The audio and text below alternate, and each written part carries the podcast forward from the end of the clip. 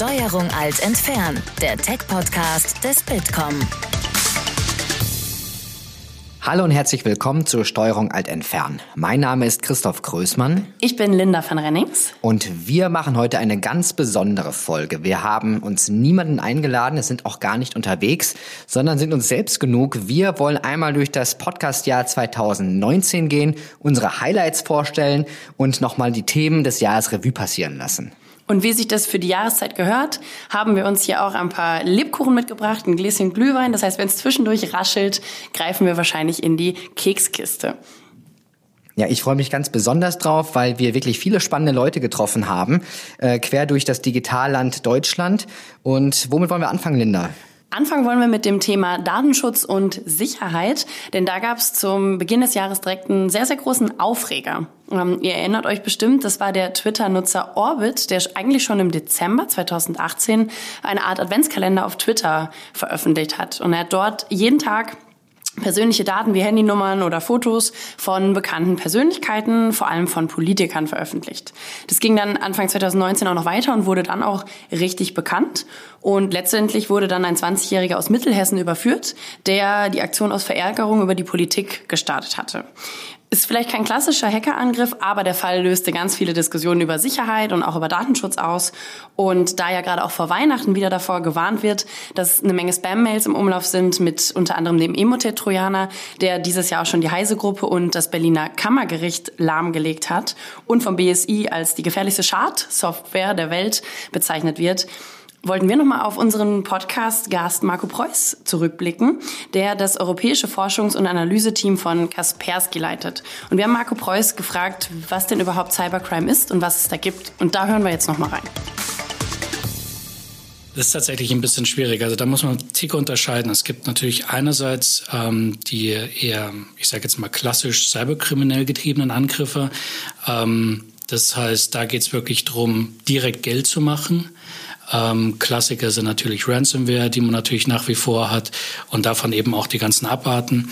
Äh, auf der anderen Seite haben wir natürlich auch sehr komplexe ähm, Angriffe Richtung äh, Unternehmen, große Unternehmen, Forschungseinrichtungen, auch Behörden und staatliche Organisationen, ähm, die eben sehr zielgerichtet mit wahnsinnig vielen Ressourcen und Aufwand über sehr lange Zeit entsprechende Angriffe durchführen.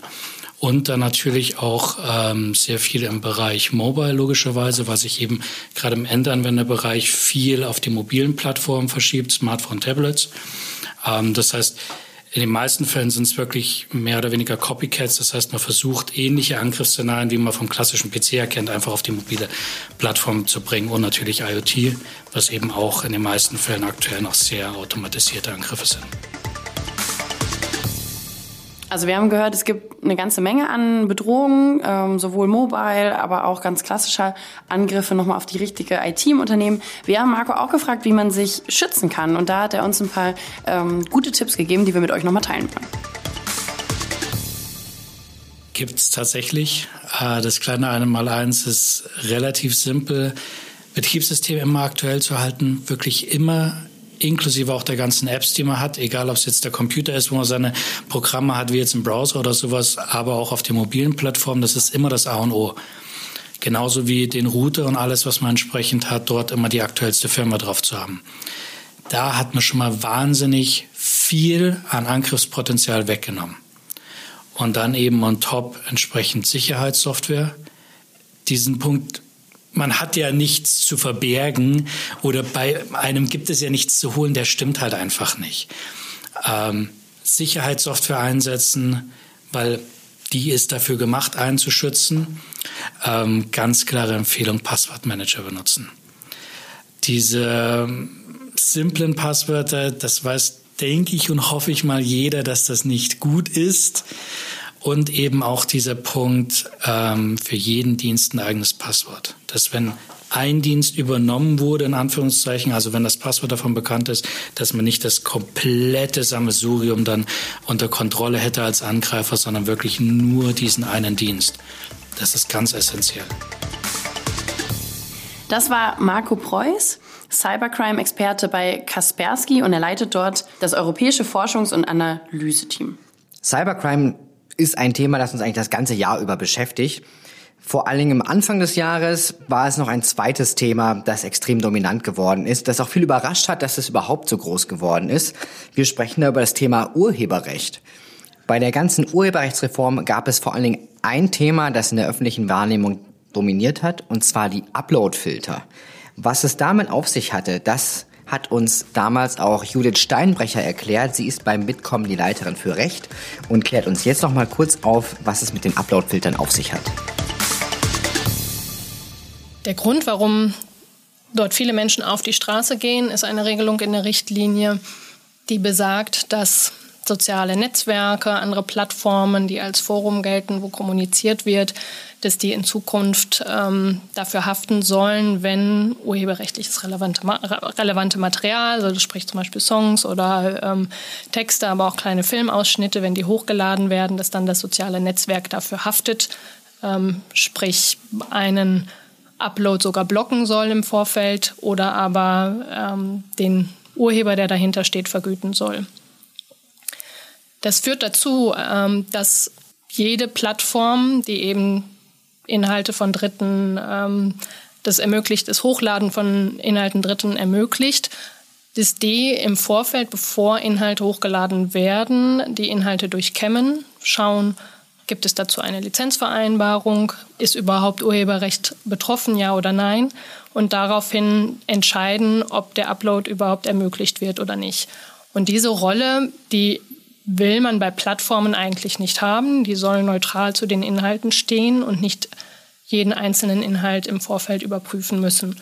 Und dagegen wehrt sich jetzt die Gesellschaft, weil sie natürlich auch nicht die sozialen Netzwerke in der Rolle sehen, dass die darüber entscheiden, was für Inhalte dort hochgeladen werden oder nicht. Da spielt dann die Meinungsfreiheit natürlich auch eine große Rolle, die dadurch eingeschränkt wird.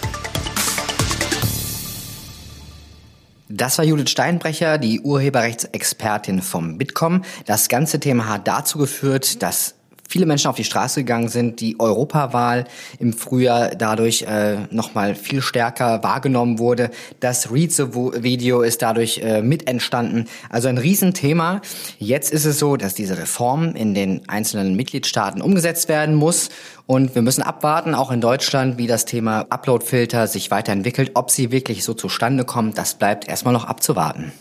Ich bin, ich bin gespannt. Bisher hat man nicht mehr so viel gehört in letzter Zeit, aber ich bin gespannt, wann die ersten Beispiele, Negativbeispiele, wie auch immer es dann aussieht. Ähm, Vielleicht haben wir Glück und es kommt gar nicht dazu. Im Idealfall ja. Da ähm, würden wir, glaube ich, beide unterschreiben, wenn das passiert. Ähm, zum nächsten Thema, zum nächsten Rückblick habe ich lange überlegt, ob es eine gute Überleitung gibt. Mir ist keine eingefallen, deswegen gibt es jetzt einen harten Cut. Ähm, und zwar hat Berlin seit 2019 einen neuen Feiertag. Und zwar, Christoph? Der Internationale Tag für Frauen. Yes. Ähm, darüber haben wir uns hier in Berlin sehr gefreut. Äh, blöd ist es, dass es im nächsten Jahr ein Samstag ist. Aber ich habe gelesen, der 8. Mai soll der Tag der Befreiung, soll der Ersatz werden nächstes Jahr. Wir haben den neuen Feiertag zum Anlass genommen damals und das Thema Frauen in der IT-Branche und Frauen in Führungspositionen generell beleuchtet. Ähm, ich habe es zwar nicht gezählt, aber ich habe gelesen, dass es immer noch ähm, mehr Michaels und Thomasse in den DAX 30 Vorständen gibt als Frauen generell. Das ist ganz schön krass. Krass ist auch unsere Studie, die wir dieses Jahr zu Frauen in der IT gemacht haben. 17 Prozent der IT-Fachkräfte sind Frauen in Deutschland und nur 15 Prozent der Bewerber auf Stellen für IT-Spezialisten sind weiblich. Also da gibt's eine Menge Luft nach oben. Viel zu tun. Viel zu tun. Und wir haben darüber mit Maren Matschenko gesprochen. Sie ist Vorsitzende der Digital Media Women. Und wir haben sie zuerst gefragt, warum denn die Frauenquote in IT-Berufen so gering ist. Und ihre Antwort, da hören wir jetzt noch mal rein. Ähm, ja, also das, die Zahlen, ähm, die Zahlen sprechen für sich. Was ich, ähm, was ich spannend finde, ich war ähm, letzte, letztes Jahr im Dezember auf einem Event an der TU München ähm, zum Thema Unconscious Bias. Und da hat sich gezeigt, und da, ne, da gab es eine Studie von Stout und Gary, äh, den Zusammenhang zwischen dem Gender Equality Index eines Landes und dem Anteil der MINT-Studien äh, Studierenden, der weiblichen. Und das Interessante war, dass je höher die Gleichberechtigung ist in einem Land, desto äh, niedriger ist der Anteil an MINT-Studierenden, weiblichen. Ähm, und das, das, das fand ich sehr, sehr faszinierend, weil es zeigt, ähm, es, ist, es ist sehr viel komplexer, die ganze Situation, als wir, als wir das bisher handhaben. Das ist auch der Grund, warum wir diese Kampagne machen, um da mal tiefer reinzublicken, wie hängen die Themen eigentlich zusammen? Was, was motiviert Frauen, in diese Berufe zu gehen?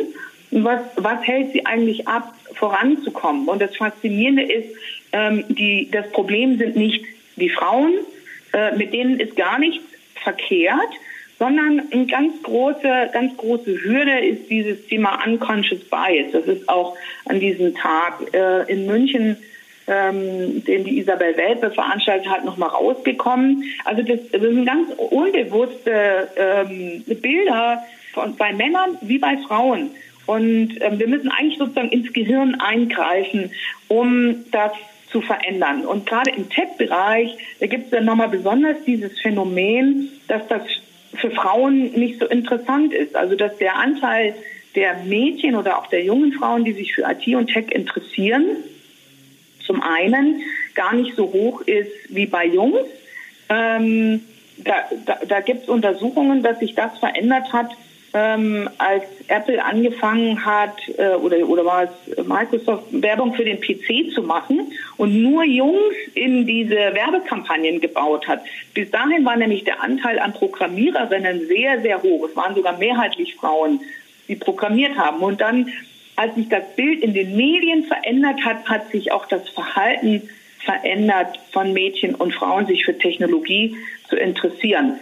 Das heißt, wenn wir sagen, woran liegt das? Zum einen liegt das ganz stark an den Medien und den Bildern, die sie verbreiten. Es hat aber auch ähm, damit zu tun, was, was traue ich mir zu, ähm, wie, wie, wie weit bin ich selbst bereit, das Bild zu verändern ähm, um mich mit dem Thema Technologie zu beschäftigen. Also ich meine auch die Schulen und die Universitäten müssten ganz anders an das Thema ähm, drangehen. Also ein Vorschlag auf der Konferenz war von einer Unternehmerin, man sollte die Programmiersprachen in den sprachlichen Zweig integrieren, so wie eine Fremdsprache, weil Mädchen sich selber im Bereich Sprachen sehr viel zutrauen und, ähm, und sich dann vielleicht auch eher an Programmiersprachen herantrauen. Das war, das war die Antwort von Maren auf die Frage, warum denn die Frauenquote generell in IT-Berufen so gering ist. Wir haben sie dann auch gefragt, wie gegebenenfalls Technologien dazu beitragen können, die Chancengleichheit zu fördern. Und dazu hat sie uns auch noch was erzählt und auch das hören wir uns noch kurz an. Also es, ähm, es, kann die Chancengleichheit fördern, weil wir mehr Flexibilisierung in die Arbeitswelt bekommen. Und mehr Flexibilisierung heißt auch, dass Elternsein und Beruf sich zum Beispiel viel, viel besser verbinden lässt. Es ist allerdings kein Selbstläufer.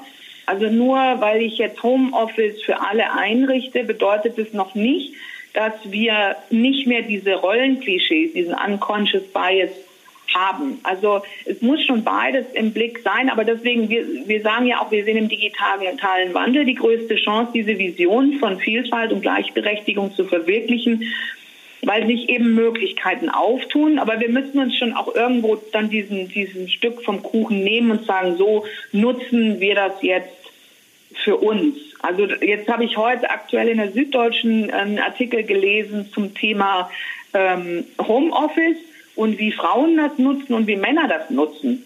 Auch ganz interessant. Also dass das Frauen eher nutzen, um nochmal Haushaltstätigkeiten und Familienaufgaben zu verbinden mit der Arbeit, während Männer das dann nutzen, um ein bisschen mehr äh, für die Firma zu arbeiten. Also es, es tun sich Chancen auf. Auch zum Beispiel, was ich ganz spannend finde, durch diese, durch die virtuellen Teams, die entstehen durch digitale, durch digitale Transformation, durch Globalisierung ähm, sitzen die Leute sowieso nicht mehr in einem Büro, dann verändern, muss sich das Mindset verändern, ähm, wie man zusammenarbeitet. Also dieses Thema Diversity, das ist ja nicht nur aus der Frauenbewegung heraus, sondern auch aus der, der Vielfalt an Mitarbeitern, die in Unternehmen zusammentreffen, gerade im IT-Bereich, wo in Deutschland Fachkräftemangel ist und man automatisch über die Grenzen gucken muss. Und wenn wir uns dann unterhalten, wie, wie integrieren wir Menschen aus anderen Kulturen, dann öffnet sich da auch wieder ganz viel ähm, in Richtung Frauen und, und, und Chancengleichheit. Also um das nochmal zusammenzufassen und um die ähm, Worte von Maren Matschenko nochmal ganz kurz auf den, auf den Punkt zu bringen. Es ist noch eine Menge zu tun im Bereich Frauen in der IT und auch generell Frauen in Führungspositionen.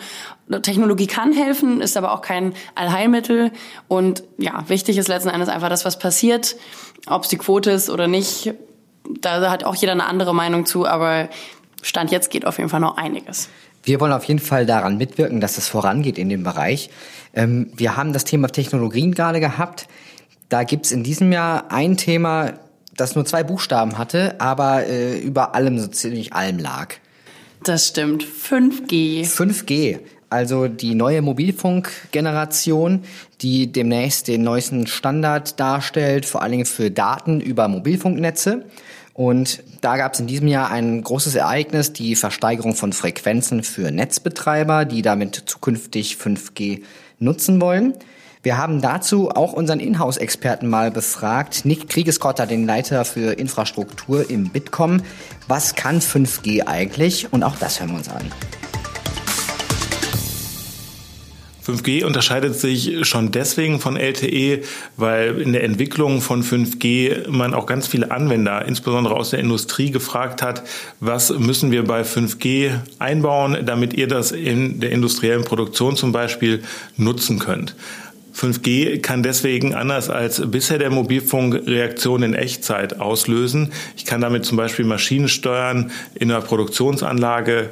Ich kann Dinge allerdings auch ja im virtuell Virtual Reality Umfeld rein projizieren und das Ganze ohne Verzögerungszeiten, sodass es wirklich in Echtzeit funktioniert. Das war Nick Kriegeskotte, unser Bitkom-Experte für das Thema Mobilfunk und Infrastruktur. Ja, 5G, Linda, was fällt dir denn da zuerst ein? Naja, was mir vor allem einfällt, ist auch, dass es viel Kritik gab. Ähm, Stichwort 5G an jeder Milchkanne oder ich habe dann demnächst ähm, überall Funkmasten in meinem Garten und Co. Das fand ich äh, ganz spannend, dass es da auch eine unheimliche Gegenbewegung zu gab. Ja, vielleicht äh, sprechen wir davon kurz was an. Also erstmal die Frage, 5G, verschwinden damit alle Funklöcher? Mhm. Äh, das ist leider nicht der Fall. 5G äh, ist nicht in erster Linie dazu gedacht, um die weißen Flecken zu schließen, sondern um äh, ganz schnelles Internet und viele Daten zu transportieren. Nächster Punkt, brauche ich jetzt an wirklich jeder Ecke auch einen Funkmast dadurch. Also es gab auch Hochrechnungen, wonach dann ganz Deutschland verspargelt wird mit Funkmasten. Auch das ist nicht der Fall, weil die jetzt versteigerten Frequenzen ähm, sehr kurzwellig sind, aber nicht dafür eingesetzt werden sollen, um flächendeckend 5G zu nutzen. Dafür braucht es auch noch andere Frequenzen. Und ja, insofern das Thema ähm, begleitet uns immer noch weiter, weil natürlich der 5G-Ausbau auch jetzt erst losgehen kann. Was ich da noch spannend fand, ähm, was ja auch immer viel gedacht wurde, okay, 5G, jetzt habe ich auch schnelleres Internet auf meinem Handy, kann mir Filme noch schneller runterladen. Das ist ja auch gar nicht der Fall, sondern das wird ja vor allem auch für IoT-Anwendungen in Fabriken genutzt. Ähm, das habe ich auf jeden Fall in der ganzen 5G-Debatte auch gelernt.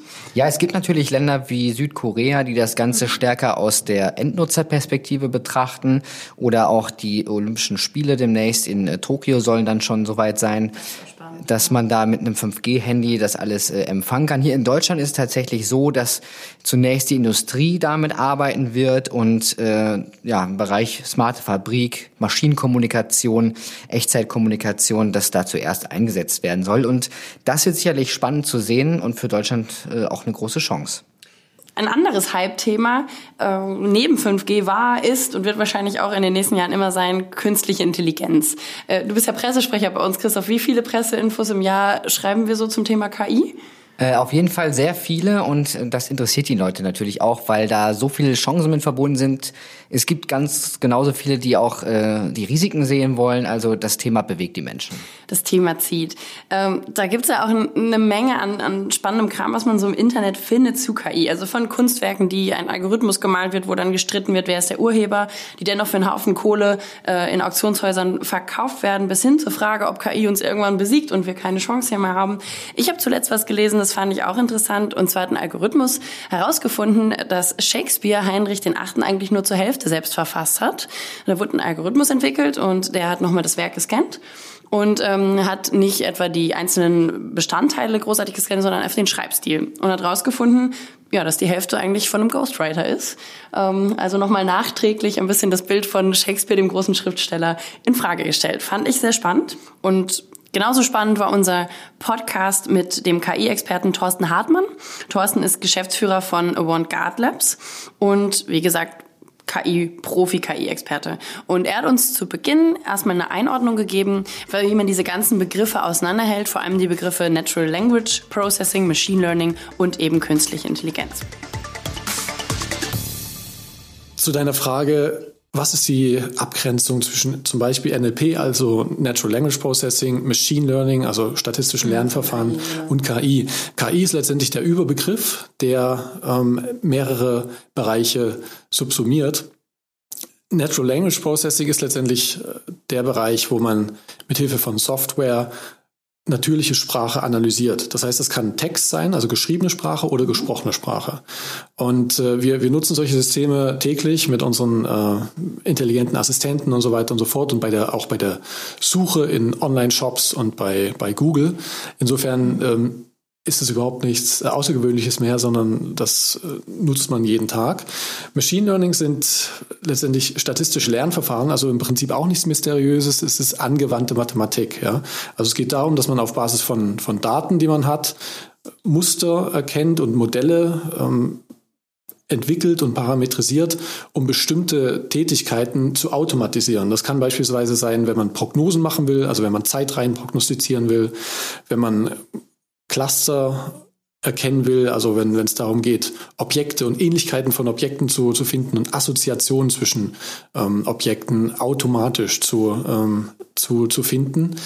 Das macht man mit Machine Learning. Und KI ist letztendlich so der, der Überbegriff, wo diese zwei Teilbereiche reingehören. Da gehören aber noch andere rein. Zum Beispiel Logik und Expertensysteme und Wissensrepräsentation. Und dann haben wir noch solche Sachen wie automatische Bildverarbeitung da drin, und verschiedene Optimierungsthemen und auch Robotik gehört mhm. auch dazu. So, und Thorsten hat uns nicht nur eine Einordnung gegeben, sondern hat auch ganz praktische Tipps mitgegeben, wie man denn künstliche Intelligenz in das eigene Geschäftsmodell integrieren kann. Denn das wird für ganz, ganz viele Unternehmen, egal aus welcher Branche, immer wichtiger. Und da hat er zwei Wege aufgeführt, wie man das machen kann. Und auch da wollen wir mal ganz kurz reinhören. Üblicherweise gehe ich dort in zwei Schritten vor. Wir gehen einerseits top-down und bottom-up. Top-down wäre diese Herangehensweise, dass man eben die ähm, Wertschöpfungsschritte sich anschaut und dann sich die Frage stellt, was wollen wir oder was können wir überhaupt automatisieren in dieser Wertschöpfungsstruktur. Ähm, Bottom-up wäre, wir schauen uns mal an, was KI eigentlich ist, also die verschiedenen Elemente der KI und schauen uns dann an, ob es in dem Unternehmen Daten gibt, äh, mit denen wir letztendlich mit diesen Algorithmen, die da existieren, etwas anfangen können. Es sind also zwei, zwei Wege und ich würde empfehlen, eben beides zu tun. Dann hat man auf jeden Fall mehr Klarheit und hat eine Entscheidungsgrundlage, auf Basis derer man dann priorisieren kann, was man als erstes angeht. Ja, das war Thorsten Hartmann zum Thema KI. Wer den ganzen Podcast nochmal sich anhören möchte, die sind natürlich auch alle nach wie vor verfügbar. Auf jeden Fall viele nützliche Tipps für Unternehmen. Äh, ich fand super spannend, mit ihm darüber zu sprechen, weil er sich wirklich auskennt, aber auch nicht nur darüber philosophiert, sondern wirklich hands-on erklärt, was man als Unternehmen damit machen kann. Ein Thema, was beim, was bei KI auch immer auftaucht, ist ja dieser Punkt, welche Arbeiten übernimmt irgendwann die Maschine? Müssen wir überhaupt irgendwann noch arbeiten? Eine ganz große Debatte. Und Christoph und ich, wir waren dieses Jahr bei einem Live-Podcast und zwar direkt bei uns im Haus. Wir haben nämlich zum Thema New Work hier bei unserer Geschäftsstellen Neueröffnung eine ganztägige Veranstaltung gemacht und ein Programmpunkt war auch ein Live-Podcast. Man hört es auch ein bisschen, es halt ein bisschen mehr als bei den anderen Folgen. Wir hatten Anna Kaiser zu Gast. Anna Kaiser ist Co-Founder Co-Founderin von Tandemploy und Tandemploy macht professionelles Jobsharing und hilft Unternehmen dabei, die Vernetzung im eigenen Unternehmen der Mitarbeiter voranzutreiben. Und Anna Kaiser ist totale New Work-Expertin und deswegen haben wir sie gefragt, was ist New Work? New Work ist eins von diesen Buzzwords, mhm. ne, die so in den letzten Dekaden irgendwie, wie ich vorher gerade gesagt habe, ist auch wieder so eine Sau, die man durchs Dorf treibt, jedes Jahr eine neue. Es ist unglaublich spannend, weil in den letzten so sieben Jahren, wo wir ganz tief in den Themen drin waren, haben wir echt gemerkt, dass wir so viele schöne Buzzwords hatten. So von am Anfang habe ich es genannt, so dieses mit Flexibilisierung. Jetzt müssen wir endlich mal wirklich flexibel werden. Digital Transformation, Cultural Change, New Work. Es kamen die schönsten Buzzwords und dann wird es immer so top-down übergestülpt von, äh, von von Vorstands- oder CEO-Level, die dann irgendwie inspiriert von irgendwelchen New Work-Events nach äh, in die Firma zurückkommen, sagen, Mensch, wir müssen da jetzt mal was machen. Das ist meistens New Work. Und dann treffen sich sehr semi-motivierte Projektgruppen zusammen, die dann irgendwie in der Firma versuchen, was umzusetzen. Und was glaubt ihr, was dann passiert? Ja, nicht viel. Es funktioniert. Nichts, weil die Menschen müde sind von top-down übergestülpten Change-Prozessen der letzten Dekaden. Also wenn du mich fragst, was ist New Work? New Work ist eigentlich eine ganz neue neue Haltung und Kultur zu Arbeit, die man individuell gestalten muss. Es gibt keine One-Fits-All-Lösung für New Work. Die ist, wenn wir hier im Raum fragen würden, jeden Einzelnen, was ist für dich New Work, dann würde jeder eine andere Antwort geben. Und ich glaube, das ist das Erste, was man begreifen muss, dass ein Unternehmen Spiegelbild der Gesellschaft ist, so divers wie unsere Gesellschaft ist, so divers sind auch die Mitarbeiter in den Firmen und darum gibt es keine einmalige New Work-Definition. Ich habe ganz schön in den letzten Jahren gehört, einer hat mir zu mir gesagt, Anna, New Work ist keine Arbeit, so quasi philosophisch gedacht, so wenn alle ne, Besen selber kehren, können wir alle Philosophen sein. Ja, ich glaube, Aristoteles hat das gesagt. Andere wiederum sagen einfach wirklich mehr wegzukommen von diesem Lohnarbeitsgedanken hin, mehr zu Gemeinschaftsgefühl. Andere wiederum ist New Work Flexibilisierung. Die fangen, also so, es ist völlig egal. Ich glaube, wichtig ist, dass jeder für sich einfach fragt, was ist für mich gute Arbeit? Produktive Arbeit, wie können wir gemeinsam in den Firmen die Ziele erreichen, die wir erreichen wollen und wie können wir dann die Arbeitsumgebungen so kreieren, dass wir da zum Ziel kommen. Und wenn wir das Ganze transparent und reflektiert angehen, dann wäre das für mich schon mal eine schöne Form von New Work. Fand ich eine spannende Definition von New Work, was auch irgendwie gezeigt hat, es muss gar nicht immer das große Ganze sein, sondern wir müssen halt mal irgendwo anfangen. Wie wir zum Beispiel kleine Selbstreferenzen in unserem Podcast, den wir uns ja auch schön teilen. Richtig. Wir springen ein bisschen weiter im Jahr. Äh, mittlerweile sind wir schon bei der Hälfte angelangt in unserem äh, Digital-Galoppritt hier. Im Juni, da hat Facebook angekündigt, dass sie ein äh, Konsortium gegründet haben, um eine neue Digitalwährung zu etablieren.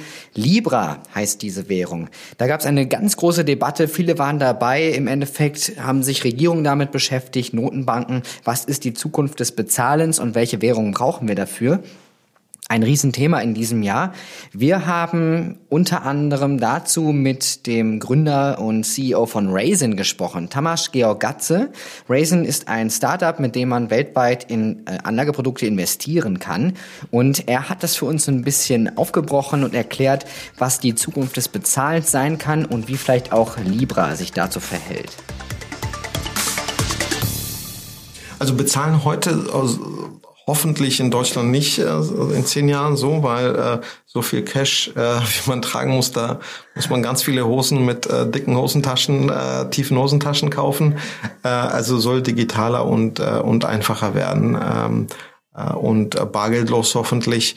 Ähm, glauben wir jetzt an eine Revolution, dass alle Weltwährungen durch äh, Digitalwährungen ausgetauscht werden? Ich glaube immer noch, dass Blockchain eine Technologie ist, die ihren Use Case sucht und noch nicht gefunden hat. Ähm, glaube, äh, Bitcoin oder sonstige Digitalwährungen sind es nicht, weil die mehrere ähm, Eigenschaften einer funktionierenden Währung nicht haben, also Stabilität im Wert, Akzeptanz ähm, und ähm, dass äh, die Use Cases vielleicht anders äh, liegen, aber also unklar waren. Das kann natürlich ein Use Case im Bereich Geldwäsche liegen ähm, oder vielleicht gibt es andere Use Cases, aber äh, Zahlungsverkehr für jedermann, für jeden Tag ist es nicht.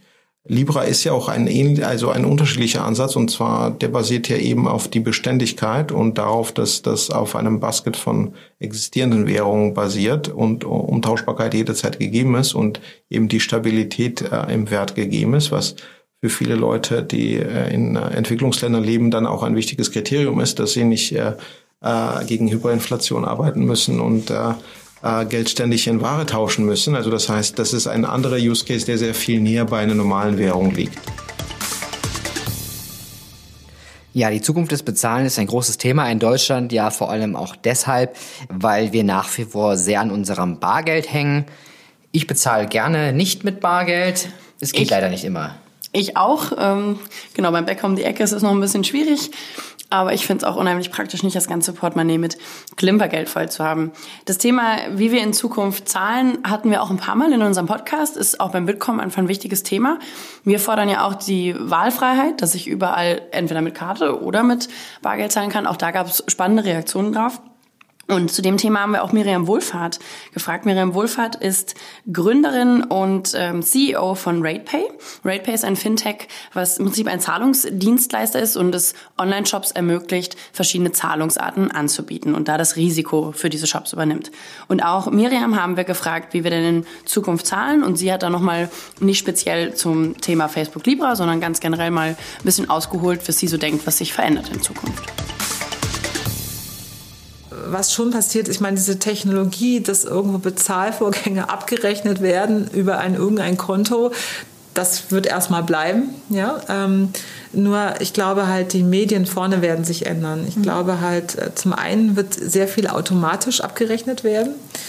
Wenn IoT, ich sage jetzt mal, wenn, wenn alle möglichen Geräte anfangen, irgendwie Dinge abzurechnen, dann muss ja irgendwie werden Zahlungen im Hintergrund laufen. Das heißt also, Zahlungen passieren im Hintergrund automatisch, werden ausgelöst. Hat man heute bei Uber zum Beispiel auch, man, man steigt aus dem Auto aus und dann ist ja im Prinzip die Zahlung abgeschlossen. Es ist anders als bei, in Deutschland nutzen wir gerne MyTaxi, weil da sagen wir nochmal aktiv jetzt bezahlen. Mhm. Lustigerweise hat MyTaxi diesen Button nicht in allen Ländern, weil die Deutschen wollen Ach, gerne. So. Das, äh, wir, äh, wir, haben ja auch, äh, wir veranstalten ja auch die Payment Exchange, äh, das ist so eine Konferenz. Da war nämlich ein Vertreter von Uber letztes Mal und der hatte auch äh, von MyTaxi Taxi, Entschuldigung, der hatte erzählt, dass es diesen, diesen Button, weil es ging um diesen Button, sagte, das ist auch ein sehr deutsches Phänomen, der Deutsche gerne aktiv bestätigen möchte. Ja, ist interessant, in vielen Ländern braucht man das nicht mehr. Äh, nichtsdestotrotz ist es aber ja keine Ahnung, wenn die Geräte anfangen, automatisch Kühlschränke zu bestellen, egal was es jetzt ist, dann kann da ja nicht immer jemand sitzen, der dieses Zahlbutton, diesen Zahlbutton drückt. Das wird also irgendwann automatisiert im Hintergrund ablaufen.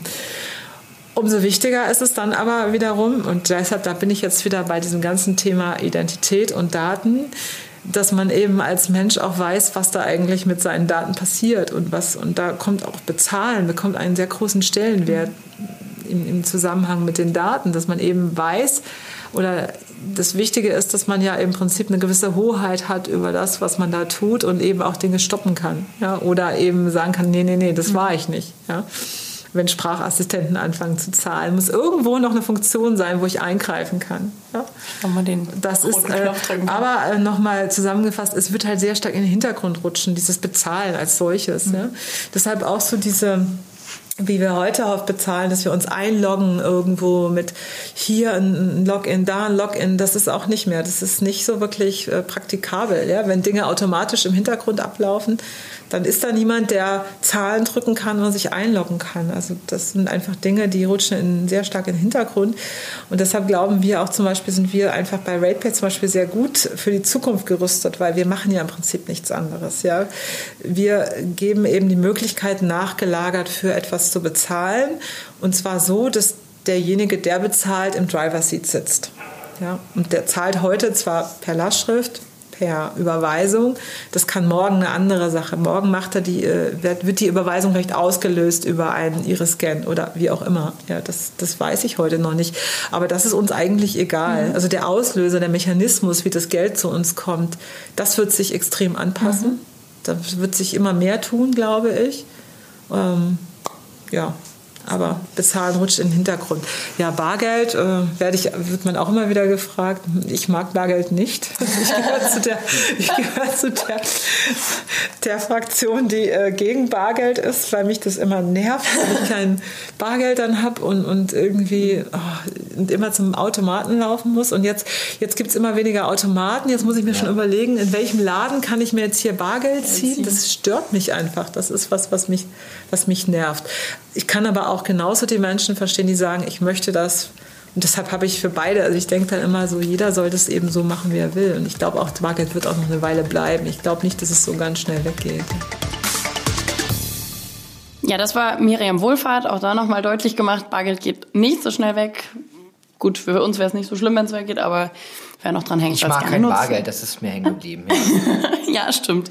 Wir sind äh, im Bereich Finanzen und Startups, das passt ganz gut. Dazu haben wir in diesem Jahr mit einigen gesprochen und zum Beispiel auch mit Nassim Zetin, er ist CEO von der Allianz X. Und das ist der Investmentarm der Allianz, der sich vor allen Dingen auf digitale Geschäftsmodelle äh, konzentriert. Mit ihm haben wir nicht nur über das Thema Versicherung und Finanzen gesprochen, sondern auch allgemein über das Thema Startups. Die Allianz X investiert viel und hat dabei natürlich auch Grundsätze, worauf sie achten und was für sie wichtig ist, wenn sie sich Startups anschauen. Und das fanden wir war eigentlich eine schöne Zusammenfassung, die man universal auf ähm, Startups übertragen könnte, die auf der Suche nach Investoren sind. Da hat uns Nassim Zetin eine schöne Zusammenfassung gegeben und die wollen wir uns auch einmal anhören. Ja, also ich würde sagen, der erste Hauptpunkt ist der, den ich vorhin angesprochen hatte. Das Unternehmen muss standalone sehr, sehr gut sein.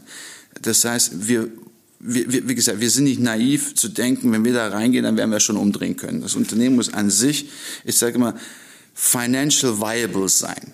Und es muss auch sustainable sein, also nachhaltig. Das heißt, auch wenn wir im Fall der Fälle, dass wir nichts mit dem Unternehmen machen können, muss die Investition sich von einem Money Multiple oder IRR-Perspektive lohnen. Das ist Punkt Nummer eins. Punkt Nummer zwei ist, dass, dass es passt vom Team her, dass die Kultur passt, wo wir auch das Gefühl haben müssen, okay, wir können es gegenseitig befruchten. Punkt Nummer drei ist, wie gesagt, wir als Allianz sehen das als ein Give-and-Get-Game. Das heißt, können wir auch wirklich dem Unternehmen einen Mehrwert bieten. Und zwar Mehrwert nicht nur in Form von, dass wir es investieren, sondern auch Mehrwert in der Gestalt, dass wir sagen, wir können wirklich im Aufbau, in der Weiterentwicklung mit unterstützen. Das waren die Investmenthinweise von Nassim Zetin von der Allianz X. Das ist mit Sicherheit für jedes Startup spannend. Ne? Das ist ja super allgemein, aber ich finde schon, dass man da sieht, worauf sollte man achten als Ja, vor allen Dingen schön runtergebrochen in wenigen genau. Punkten. Ein Punkt war auch das Gründerteam. Und dazu hat sich Nassim auch geäußert, was für sie wichtig ist, wenn die Gründer, die Gründerinnen sich bei ihnen vielleicht um Investitionen bewerben. Und auch das hören wir uns nochmal an, worauf er da besonders achtet und was ihnen wichtig ist. Alle Startup-Zuhörer spitzen jetzt die Ohren. Die Expertise müssen komplementär sein. Mhm. Äh, es es ist, es ist uns mal ganz wichtig zu verstehen, was die Motivation dahinter ist. Wir hatten ja auch gestern kurz auf dem Panel darüber gesprochen, ähm, will man jetzt hier Flip the Coin machen oder hat man wirklich Interesse, nachhaltig ein großes Unternehmen aufzubauen? Ähm, ein Team, die Erfahrung. Äh, Erfahrung jetzt nicht in dem Sinne, dass wir sagen, oder dass ich sage, aber es ist meine persönliche Einschätzung. Ähm, es, muss ein, es muss ein Team sein, das schon drei Unternehmen gegründet hat. Oder was. Und der Spirit muss passen. Mhm. Der ist am wichtigsten. Der ist sehr wichtig und es muss kulturell reinpassen. Das war Nassim Zetin von der Allianz X. Ganz zum Schluss ging es um den Spirit. Ich mache jetzt mal ein schlechtes Wortspiel und gehe rüber von Spirit zu Sprit. Schlechtes Wortspiel, aber gute Überleitung. Ähm, Sprit, ich gehe noch einen Schritt zurück. Wir sprechen jetzt über E-Mobilität, also eigentlich ja gar nicht mehr so viel über Sprit, aber ähm, ein Thema, was nämlich gerade auch zum Ende des Jahres durch den Global Climate Strike nochmal voll an äh, Fahrt aufgenommen hat, aber auch durch Fridays for Future und auch ein Stück, glaube ich, durch dieses Rezo-Video dieses Jahr sehr in den Fokus gerückt ist, gerückt ist, ist der Klimaschutz. Ähm, und jetzt wieder auf ein schlechtes Wortspiel zurückzukommen, ähm, eine Lösung oder eine Möglichkeit, dass wir weniger Emissionen haben, ist, dass wir nicht mehr mit Sprit fahren, sondern vielleicht auch mit E-Mobilität, mit elektrisch angetriebenen Fahrzeugen. Und ein riesengroßer Fan von E-Mobilität, das ist der Journalist Richard Gutjahr. Er hat sogar eine eigene Plattform dafür gegründet, eMobly heißt die. Und dort findet ihr alles, was ihr schon immer wissen oder vielleicht auch nicht wissen wolltet rund um das Thema Elektromobilität. Und wir haben ähm, Richard gefragt, warum er überhaupt so ein großer Fan davon ist und wie er zur E-Mobilität gekommen ist und woher seine Begeisterung wird. Es ist zum ersten es ist, es ist leise, es ist wie Magie, es ist wie, als würde man plötzlich irgendwie auf Hogwarts äh, die Zauberschule gehen und plötzlich äh, geschehen Dinge, von denen du lange gar keine Ahnung hattest, dass sie überhaupt existieren. Ich meine, wer hätte auch gedacht, das habe ich auch im Zuge erst des letzten Jahres mir alles angelesen, dass die ersten Autos, die es überhaupt gab, elektrisch waren und keine Verbrenner. Nur damals gab es halt noch nicht die nötigen Batterien, die es halt heute gibt. Und deshalb äh, ist man sehr schnell dann um abgekommen vom elektrischen Auto hin zu den zu diesen stinkenden, umweltverpestenden und lauten, vor allem lauten Monstern. Und es fällt mir jetzt immer wieder auf, wenn ich ab und zu mal irgendwie im Ausland bin und kein E-Wagen dort steht bei, bei, bei, bei, bei, beim, beim Autowagenverleih, dann, dann fahre ich wieder Verbrenner und denke mir, meine Güte, und das hast du dir 20 Jahre deines Lebens angetan oder länger halt noch. Und und nee, es ist wirklich ein Unterschied wie Tag und Nacht. Es ist leise, es riecht nicht. Es ist ähm, es, der, der, der unmittelbare Kick, wenn man das Strompedal auch nur an, kurz antippt, wie der abzieht. Weil diese ganzen Proleten, Entschuldigung, die mit ihren Porsches sich hier bei uns in München an der Leopoldstraße immer an der, an der Ampel, an der roten, äh, so, so, so diese Kavalierstart geben und so ein Rennen da machen der Porsche-Fahrer links und rechts neben mir, die haben noch nicht einmal geguckt, da bin ich schon an der nächsten Ampel, weil die gar nicht registriert haben, dass, dass mein Auto schon lange weg ist, weil sie es nicht gehört haben, dass ich schon, dass ich schon lange das, das, das Strompedal durchgetreten habe und, und ich meine, selbst so eine Knutschkugel wie der BMW i3, ich weiß nicht, wer von euch den schon mal gesehen hat, ne, das ist ja jetzt nicht gerade der aerodynamischste, aber von 0 auf 100 in 6 Sekunden, das, äh, das musst du auch erstmal hinkriegen. Und wie gesagt, ähm, die, die, die sehen meine Rücklichter und, und, und haben noch nicht mal kapiert, dass das Rennen überhaupt schon angefangen hat. Ja, ich finde, wenn man Richard Gutjahr dabei zuhört und wenn er über E-Mobilität erzählt, dann will man sich auch sofort in so ein Auto setzen und aufs Elektropedal, wie er es genannt hat, ähm, treten. Vielleicht noch ein ganz spannender Funfact, er hat uns ja auch erklärt, wie er zur Elektromobilität gekommen ist. Ähm, und der Hintergrund war ja da, dass ihm sein Auto einfach abgeschmiert ist, ohne dass es vorher eine Meldung gab, dass irgendwas nicht mehr funktioniert hat. Und dann stand er da, war irgendwie ziemlich sauer, weil sein recht neues Auto einfach einen Totalschaden hatte. Und von da an war so ein bisschen die Trotzreaktion, okay, ab jetzt elektrisch. Um, wir haben ihn auch noch gefragt zur Zukunft der Automobilindustrie. Wir sind ja nun mal ein Automobilherstellerland und wollten dann von ihm wissen, wie er die Zukunft bei uns äh, in Deutschland in Sachen Automobilindustrie sieht. Ja, du hast es schon angedeutet. Äh, ich glaube tatsächlich, darauf wird es hinauslaufen. Ähm, ich glaube, der Kardinalfehler der Autoindustrie ist zu meinen, dass ihr Geschäftsmodell, also dass ihr Produkt das Auto ist. Und das Mag zwar in den letzten 100 Jahren so gewesen sein, aber, aber das wird es nicht keine zehn Jahre mehr sein. Das, Autos zusammenschrauben, ich könnte mir vorstellen, dass wir, dass wir, dass wir wie, wie China für, für, aber jetzt mit umgedrehten äh, Vorzeichen, dass wir nur noch die Werkbank sind und, und dann kommen so Aufkleber drauf, designed in Shenzhen oder in Kalifornien und zusammengeschraubt, ja, in Deutschland aber, aber da sind dann auch nicht mehr die Gewinnmargen. Damit, damit macht man nicht mehr das Geld. Damit kannst du hier vielleicht noch so ein paar Fabrikarbeiter, die ja auch nach und nach automatisiert werden, irgendwie bei Laune halten. Aber damit da, da, da, da, da, da ist nicht mehr, da ist nicht mehr, da ist nicht mehr, ähm, die, da ist nicht die Zukunft. Ich war auf der South by Southwest dieses Jahr in Austin und habe mich natürlich ähm, äh, explizit natürlich dem Thema Mobilität dort gewidmet und da sind sich alle einig. Ähm, äh, das, das, das Geld wird mit dem Thema Mobilität und mit den Daten zur Mobilität, das heißt mit dem mit dem Bordsystemen verdient, mit den mit den äh, Wegweisern, mit den mit den ähm, Entertainment-Systemen. Ähm, dann gut, das ist jetzt wirklich Zukunftsmusik, aber, aber so viel Zukunft halt auch nicht, als dass man es halt schon sieht. Gerade während wir jetzt hier miteinander sprechen, äh, stellt BMW hier auf so einer, auf so einer Konferenz gerade so ein teilautonomisiertes Auto vor, das jetzt also schon Level 4 erreicht, also wo man auch nicht mehr die Hände ans Lenkrad äh, halten muss, wie bei Tesla noch zwangsweise alle 10 Sekunden mal zeigen, dass man noch da ist. Ähm, die fahren schon automatisiert und das ist dann der Doppelschlag.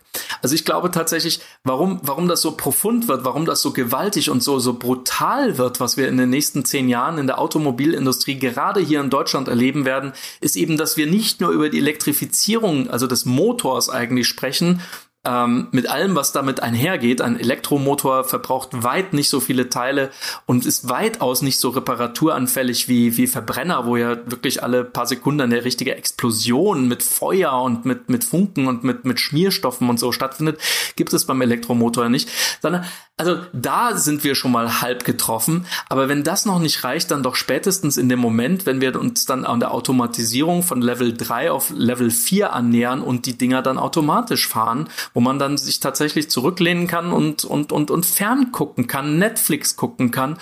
Und dann, dann, dann spätestens, glaube ich, hat uns hier die Stunde geschlagen, weil dann kaufst du das Auto spätestens dann nicht mehr nach irgendwie, wie laut ist es oder wie, wie viel, wie viel Benzin schluckt es. Wir werden dann sowieso alle Tempo 130 oder 110 auf den Autobahnen automatisiert fahren, weil es macht keinen Sinn mehr, jemanden schnell zu überholen, um an der Ampel wieder als Erster zu stehen, sondern dann, dann, dann, dann kommt es wirklich nur noch darauf an, dann werden die Leute sich ihr Auto nur noch nach dem Betriebssystem aussuchen, weil die Karosse drumherum, das Blech, das ist mehr oder weniger bei allen gleich.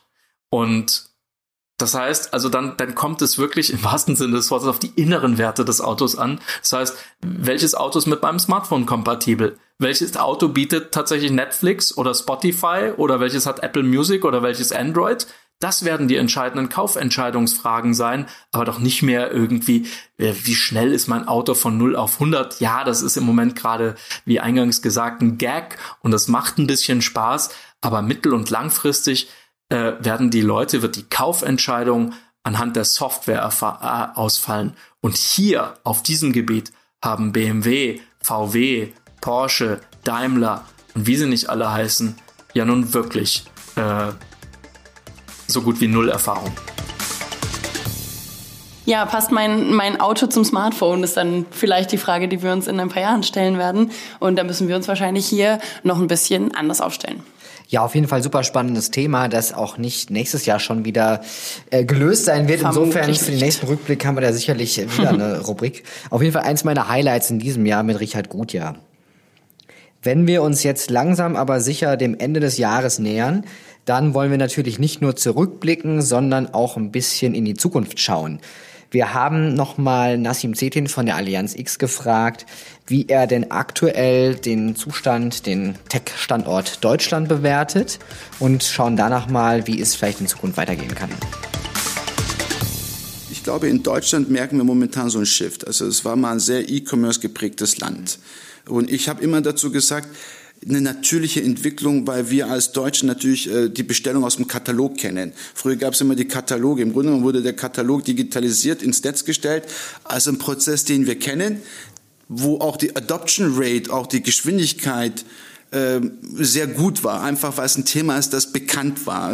Der Katalog kommt, ich fülle den Schein aus, schicke den los, die Ware wird zugeschickt. Oh, okay, der Katalog ist im Netz, ich drücke auf den Knopf, ich bestelle, kommt rein. Ähm, ich merke aber jetzt schon einen Shift in Richtung mehr Technologie, also nicht nur E-Commerce, ähm, auch wirklich disruptive Modelle, wirklich, und wenn ich sage disruptive Modelle, das heißt ja nicht immer, dass etwas ganz neu erfunden werden muss. Und es kann auch sein, dass man irgendwo im Prozess ähm, eine Anomalie entdeckt oder auch eine Möglichkeit entdeckt, Arbitrage zu betreiben. Und das sehe ich jetzt mehr und mehr aufkommen, also auch im Tech-Bereich. Mhm. Ja, das war Nassim Zetin mit seiner Bewertung des Status Quo Tech Deutschland und wo die Reise vielleicht hingehen kann. Wir haben darüber aber nicht nur mit ihm gesprochen, sondern auch mit Julian Teike von WeFox. Genau, mit Julian hatten wir auch einen spannenden Podcast. Wir haben, glaube ich, auch über Gott und die Welt gequatscht. Und Unbedingt unter anderem, auch mal reinhören. Ja, Hörtipp auf jeden Fall. Ein bisschen Zeit mitbringen. Ich glaube, wir haben eine gute Stunde gesprochen.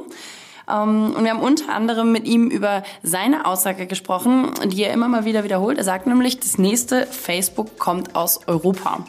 Ähm, war für uns erstmal überraschend und deswegen wollten wir wissen, warum das so ist. Ich glaube eben daran, dass ähm, die Zukunft ähm, dieser dritten Datenrevolution ähm, aus dieser Region hier kommt. Also nicht Silicon Valley und nicht China, sondern ich glaube eben, ähm, dass es letztendlich aus Europa kommen wird und wahrscheinlich sogar hier aus Deutschland. Ähm, und ähm, ich glaube, äh, dass es der Fall sein wird, weil hier eben fruchtbarer Boden ähm, ist für das, was am allerwichtigsten sein wird in dieser dritten Datenrevolution. Und zwar ähm, Verständnis über ethischen Umgang mit Daten. Ja? Ähm, das gibt es in den USA nicht ähm, und das gibt es in China nicht. Ja, ähm, das gibt's hier in Europa, weil äh, Terrorregime im letzten 100 Jahren ähm, die Bedeutung vom verantwortlichen Umgang mit Daten ähm, uns hautnah haben erleben lassen. Nicht mir persönlich, sondern meinen Eltern. Aber man sieht es an ganz vielen unterschiedlichen KPIs noch. Äh, also beispielsweise, wie viel wird hier mit Bar gezahlt, anstatt mit Karte. Äh, also äh, letztendlich ähm, äh, diese äh, Skepsis ähm, gegenüber dem Teilen von Daten ist nirgendwo auf der Welt so groß wie hier. Und ähm, das ist der richtige Nährboden für innovative Konzepte, ähm, die ähm, den ethischen Umgang mit Daten, also dem wichtigsten Erfolgsbestandteil der dritten Datenrevolution im Kern ihres Geschäftsmodells haben. Und deshalb denke ich, die neuen Facebooks und Googles und so weiter, die werden alle äh, aus Europa kommen. Das war Julian Teike, der CEO von WeFox. Wir sind sehr gespannt, ob er mit seiner Prognose recht behält. Wir sind schon fast am Ende eigentlich unseres kleinen Jahresrückblicks. Das war so ein kleiner Gewaltgalopp durch das Podcastjahr 2019, wie immer schön kompakt und äh, hoffen, dass ihr ähm, da unsere kleinen Highlights irgendwo auch äh, gut findet, die wir für euch rausgesucht haben. Jetzt haben wir noch ja, ein kleines Extra. Wir fragen ja unsere Gäste, unsere Podcast-Gäste immer noch drei etwas persönlichere Fragen am Ende. Und eine spezielle davon, die haben wir nochmal ausgewertet. Die haben wir nochmal aufbereitet für euch. Wir fragen ja immer, welches Buch gerade auf dem Nachttisch unserer Gäste liegt. Und die Bücher, da ist eine ganze Reihe dabei, super viele Lesetipps, ähm, die auch bei mir auf der Leseliste stehen. Noch nicht alle abgearbeitet, aber das kommt bestimmt. Vielleicht jetzt in der Weihnachtszeit. Und diese Liste, die packen wir euch nochmal in die Show Notes. Vielleicht ist da auch noch das eine oder andere Last-Minute-Weihnachtsgeschenk mit bei. Und damit sind wir, Christoph, eigentlich schon am Ende unseres Jahresrückblicks, Schrägstrich ein bisschen Ausblick. Ja, sehr komprimiert, aber irgendwo das äh, Tech-Jahr 2019 ganz gut zusammengefasst. Ich freue mich auf jeden Fall riesig auf das nächste Jahr und glaube, dass es da noch genug weitere spannende Themen gibt. Davon bin ich überzeugt. Vielleicht gibt es ja auch von unseren Hörern den einen oder anderen, der sagt, ey, das Thema fände ich spannend. Wir freuen uns da natürlich auch auf Feedback. Ansonsten freuen wir uns auf eine ganze Menge spannender Gäste im neuen Jahr. Vielleicht auch den einen oder anderen Live-Podcast. Auch das haben wir dieses Jahr zum ersten Mal gemacht. Wir haben ja auch schon wieder Gäste, die äh, feststehen, die wir an dieser Stelle noch nicht nennen können. Wollen. So viel zum Thema, es wird cool. Also wir sind wieder unterwegs und haben auch wieder äh, spannende Gäste bei uns hier im Talk. Äh, alles bleibt spannend. Bleibt spannend. Und damit sagen wir Tschüss und bis nicht zum nächsten Mal, wie sonst, sondern Tschüss und bis zum nächsten Jahr, denn das war die letzte Folge Steuerung alt entfernen 2019 und wir hören uns wieder im Jahr 2020. Macht's gut. Ciao. Ciao, ciao. Das war Steuerung alt entfernen, der Tech-Podcast des Bitkom. Weitere Folgen findet ihr auf www.bitkom.org/podcast.